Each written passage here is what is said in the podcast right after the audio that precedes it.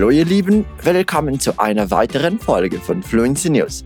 Ich bin Hudson Climbing, dein Lehrer hier an der Fluency Academy und ich freue mich sehr, dass ihr euch entschieden habt, heute dabei zu sein. Wir werden über einige der wichtigsten Themen der Woche berichten und von Zeit zu Zeit etwas Portugiesisch einfließen lassen, um Dinge zu erklären, die vielleicht etwas mehr Aufmerksamkeit verdienen. Bevor wir anfangen, möchte ich dich daran erinnern, dass du wie immer das Transkript dieser Folge und alle unsere Quellen in der Beschreibung oder auf unserer Webseite finden kannst. Dazu sollst du einfach auf fluencytv.com aufrufen.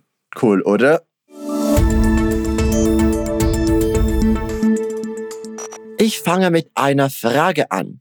Magst du Filme? Nun, die 94. Verleihung der Academy Awards, auch bekannt als Oscar-Verleihung, findet am 17. und 20. März statt und hat endlich die vollständige Liste der Nominierungen veröffentlicht. Olivia Colman, die 2019 für The Favorite als beste Schauspielerin ausgezeichnet wurde, ist dieses Jahr in der gleichen Kategorie für ihre Rolle in Frau im Dunkeln nominiert. Jessie Buckley, die das jüngere Ich ihrer Figur spielt, ist ebenfalls als beste Nebendarstellerin im Rennen. Will Smith steht für seine Darstellung des ehrgeizigen Vaters und Tennistrainers in King Richard in der ersten Reihe und auch seine junge Co-Darstellerin Ingenue Alice wurde als beste Nebendarstellerin nominiert.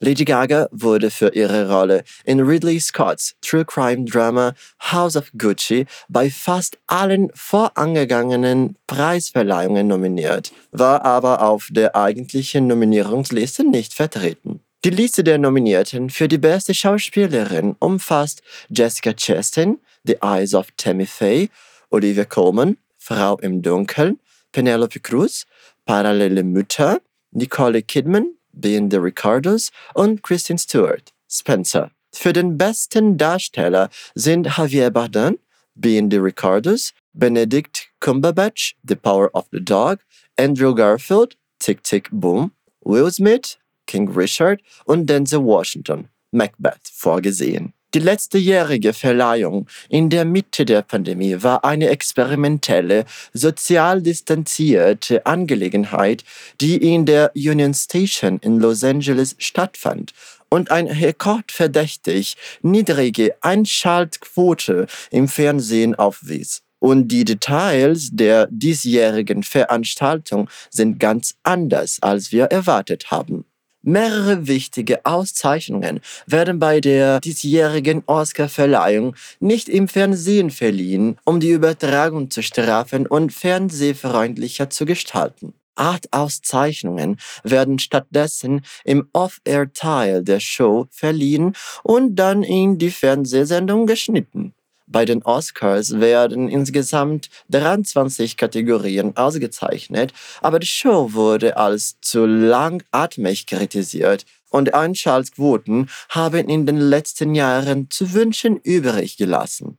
Die Preise, die zu einem früheren Zeitpunkt der Verleihung vergeben werden und nicht Teil der Live-Übertragung sind, sind für die Kategorien Dokumentarfilm, Filmschnitt, Make-up und Hairstyling, Originalmusik, Produktionsdesign, Animationsfilm, Live-Action-Kurzfilm und Ton. Die Preisverleihung beginnt eine Stunde vor dem Kamerateil, damit die Änderungen berücksichtigt werden können.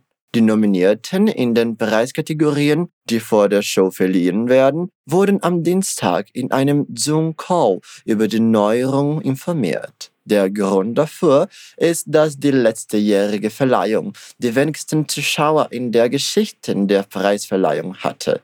Nur 9,23 Millionen Zuschauer schalteten ein, um zu sehen, wie Nomadland den Preis für den besten Film gewann, was ein Rückgang von 51 Prozent gegenüber den 18,69 Millionen Zuschauern bedeutet, die bei der letztjährigen Oscarverleihung eingeschaltet hatten. Aus diesem Grund hat die Academy beschlossen, die Ausstrahlung am 27. März drastisch zu ändern, ein Schritt, der mit Sicherheit zu Kontroversen und Kritik führen wird. Wir sind uns bewusst, dass diese Art von Änderungen Bedenken hinsichtlich der Gleichberechtigung hervorrufen können, und wir bitten Sie um Verständnis dafür, dass unser Ziel darin besteht, ein Gleichgewicht zu finden, das den Nominierten, den Gewinnern, den Mitgliedern und den Zuschauern ein lohnendes Showerlebnis bietet, schrieb Academy-Präsident David Rubin in einem Brief, der an die Mitglieder der Gruppe verschickt wurde. Ich bin mir nicht sicher, ob ich mit dieser neuen Änderungen einverstanden bin. Wie steht es mit dir?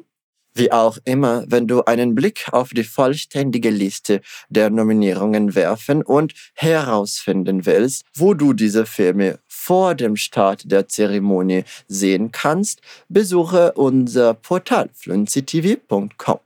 Dort findest du einen Link, der dich zur vollständigen Liste führt und einen weiteren, der dich zu einer Online-Seite führt, auf der du herausfinden kannst, wo du diese Nominierungen sehen kannst.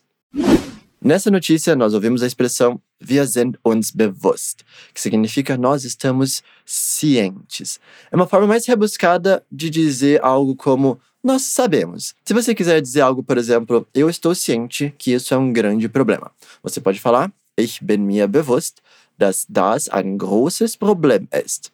Perceba que a gente usa esse pronome reflexivo no dativo, mir. Ich bin mir bewusst. Não tem uma tradução exata no português, mas faz parte dessa expressão e é importante usar. Da próxima vez que você quiser impressionar, ao invés de só falar que você sabe alguma coisa, que tal usar Ich bin mir bewusst. Nun, wir wechseln das Thema ein wenig. Lass uns jetzt darüber sprechen, wie Indien sich zu einer Schachmacht entwickelt. Ich will nur noch ins Bett, sagte Prag am frühen Montagmorgen, nachdem er Magnus Carlsen, den ranghöchsten Schachspieler der Welt, bei den Air Things Masters einem Online-Schnellturnier besiegt hatte. Der zerbrechlich wirkende 16-jährige Junge aus der südindischen Stadt Chennai ist kein Unbekannter in Sachen Erfolg. Mit zehn Jahren wurde er der jüngste internationale Meister in der Geschichte des Spiels. Zwei Jahre später, im Jahr 2018, war er der zweijüngste Schachgroßmeister der Welt geworden. Nun hat sich der wunderbare Teenager seinen größten Traum erfüllt, indem er als dritter Inder der 32-jährigen norwegischen Großmeister übertrumpft hat. Hat bereits weltweite Aufmerksamkeit auf sich gezogen. In einem Alter, in dem Jungen einem Arm und ein Bein für endlose Spielstunden eintauschen würden, hat er die Kunst der Stile und Konzentration in einem Sport perfektioniert, der alles andere als ein Lieblingssport von Teenagern ist schrieb Susan Neenan, die für ESPN India über Schach berichtet, in einem vorausschauend betitelten Artikel aus dem Jahr 2018. Der Junge, der König sein könnte. Vor der Pandemie verbrachte Prag 15 Tage im Monat auf der Straße und reiste für Turniere um die Welt. Wie viele andere seiner Generation begann er mit dem Schachspiel, inspiriert von Viswanathan Anand, der den Sport in seinem Land revolutionierte. Heute hat Indien sieben Spieler, die zu den 100 Besten der Welt gehören. Der 52-jährige Anand steht immer noch an erster Stelle unter diesen sieben Spielern. Aber im Moment steht Prag wieder im Rampenlicht des Schachs. Er glaubt, dass er am Anfang seiner Reise steht und noch viel zu erreichen hat, sagte sein Trainer. Man wird in Zukunft noch mehr von ihm hören. Nessa notícia, a gente ouviu várias informações relacionadas à idade de algumas pessoas. No caso, essa celebridade adolescente do xadrez indiano, chamado por Prag, tem apenas 16 anos e já é um dos melhores jogadores do mundo. Nós poderíamos dizer ele tem 16 anos. Er ist 16 Jahre alt. Mas para dizer que ele é um menino de 16 anos, nós vamos transformar essa parte, 16 anos, em um adjetivo. Por isso que ele vem na frente da palavra menino. Ouve só. Ein 16-jähriger Junge. Percebe que o número nós pronunciamos normalmente. Logo em seguida vem o adjetivo jährig. Só que aqui a gente precisa concordar com o substantivo, Junge, que é masculino. Por isso fica ein 16-jähriger Junge. Legal, né? Kennst du das, wenn du deinem Lieblingssänger zuhörst und seine Lieder dich auf einer anderen Ebene treffen? Würdest du sagen, dass das passiert, weil wir Gefühle für sie haben oder weil wir fest verdrahtet sind, um dieses Gefühl zu erleben? Nun, eine aktuelle Studie zeigt, dass es einen Teil unseres Gehirns gibt, der selektiv auf den Klang von Gesang reagiert. Forscher wollen bestimmte Gruppen von Neuronen gefunden haben, die selektiv auf den Klang von Gesang zu reagieren scheinen. In der Fachzeitschrift Current Biology berichtet ein US-amerikanisches Wissenschaftlerteam, wie sie ihre Entdeckung machten, indem sie die elektrische Aktivität in den Gehirnen von 15 Teilnehmern aufzeichneten, denen jeweils Elektroden in den Schädel eingesetzt wurden werden, um die Veränderungen zu beobachten.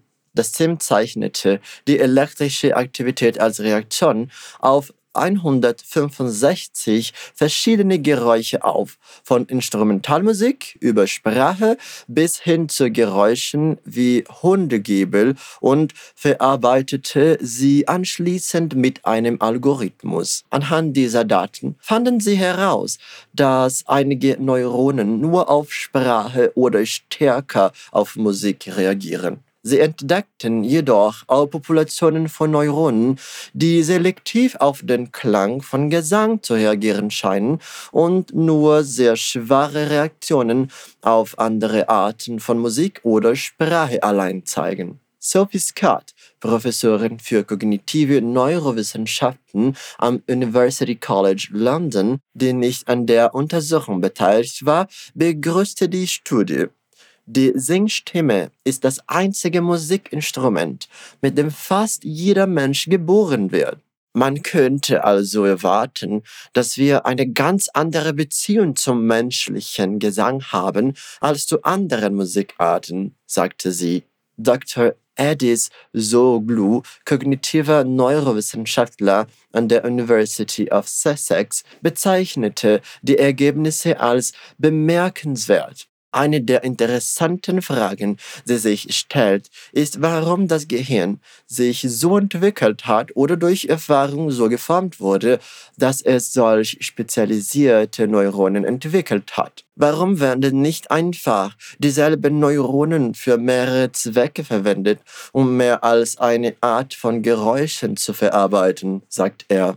Eine Möglichkeit ist, dass spezialisierte Neuronen dem Hörer helfen, sich in einer lauten Umgebung auf bestimmte Klänge zu konzentrieren. Wenn ich zum Beispiel bei einem Konzert meinem Lieblingssänger zuhöre, fällt es mir vielleicht leichter, die laute Unterhaltung hinter mir zu ignorieren. Oh, und wenn du diese ganze Studie lesen willst, findest du auf unserem Portal fluencytv.com einen Link, der dich zu dem Artikel führt. Es lohnt sich, ihn zu lesen. Uma palavra muito ouvida nessa notícia foi neurowissenschaftler. Vamos destrinchar ela um pouco? A palavra neuro deve fazer sentido para você. A pronúncia é diferente do português, mas a escrita é igual. Tem a ver com neurologia, que em alemão se fala Neurologie. Já a segunda parte da palavra, Wissenschaftler, significa estudioso ou pesquisador. Na verdade, die Wissenschaft significa ciência. Se você falar, por exemplo, Neurowissenschaft, significa neurociência. Agora vamos brincar um pouco com a construção de palavras compostas. Língua se fala Sprache em alemão. Então, o que será que significa Sprachwissenschaft? É a ciência da língua, ou seja, a linguística. Interessante, né? Also, zu Beginn der heutigen Folge, in der wir über Filme gesprochen haben, möchte ich nun dir einige Filme vorstellen, die man als die besten im März ansehen kann. Der erste Film ist natürlich Robert Pattinsons erster Auftritt als Batman, der anders sein soll als alles, was wir von den anderen Batmans gewohnt sind. Also, merkt euch das Datum vor, denn The Batman wird am 4. März international in die Kinos kommen. Ein weiterer interessanter Film könnte The Lost City, das Geheimnis der verlorenen Stadt, mit Sandra Bullock in der Hauptrolle sein, der dem Klassiker Romance in the Stone von 1984 ähnelt. Übrigens, für alle, die Harry Potter nicht auf der großen Leinwand gesehen haben, Daniel Radcliffe spielt auch in diesem Film mit. The Lost City wird am 25. März in den USA, Kanada und Frankreich in die Kinos kommen. In Brasilien wird der Film am 21. April in die Kinos kommen. Der letzte Film, den ich euch heute empfehle, ist der neueste Pixar-Animationsfilm, Rot. Rot, der erste Pixar-Animationsfilm, bei dem nur eine Frau Regie geführt hat, der erste, der in Kanada spielt und der erste, der auf einer Heldin aus einer asiatischen Familie basiert. Meli verwandelt sich in einem riesigen, zottligen roten Panda, wenn sie gestresst ist. Die Regisseurin Domeshi liest sich von den japanischen Zeichentrickfilmen inspirieren, die sie Anfang 2000 im Maisalter sah. Der Film wird ab dem 11. März auf Disney Plus zu sehen sein. Nessa última parte, eu recomendei para você alguns filmes que vão ser lançados em março. Por isso, eu usei o verbo empfehlen, que significa recomendar. Assim como no português, nós sempre recomendamos algo a alguém. Mas em alemão, isso costuma ser o contrário. Quando falamos recomendar, alguém vem antes desse algo que está sendo sugerido. Olha só, ich empfehle dir den Film. Dia é você, só que no caso, no dativo. Então lembra, para quem você está recomendando é usado no caso dativo, mas o que você recomenda fica no caso acusativo. Den Film. Essa regra serve para todos os verbos que têm complementos no acusativo e no dativo. Por exemplo, geben, dar, leihen, emprestar, schenken, enviar, kaufen, comprar e vários outros. Muito bem. E se você quer chegar à fluência em inglês, espanhol, francês, italiano, alemão, japonês, mandarim e agora o nosso novo idioma, coreano, se inscreve aqui na nossa lista de espera. Nela você vai ficar sabendo assim que abrirem as novas turmas. Desse jeito você não arrisca perder sua vaga e ficar meses esperando por uma nova chance. Para se inscrever é só apertar o link na descrição desse episódio. Und denke daran, jede Woche gibt es eine neue Folge von Fluency News. Ich warte auf dich. Bis zum nächsten Mal. Tschüss.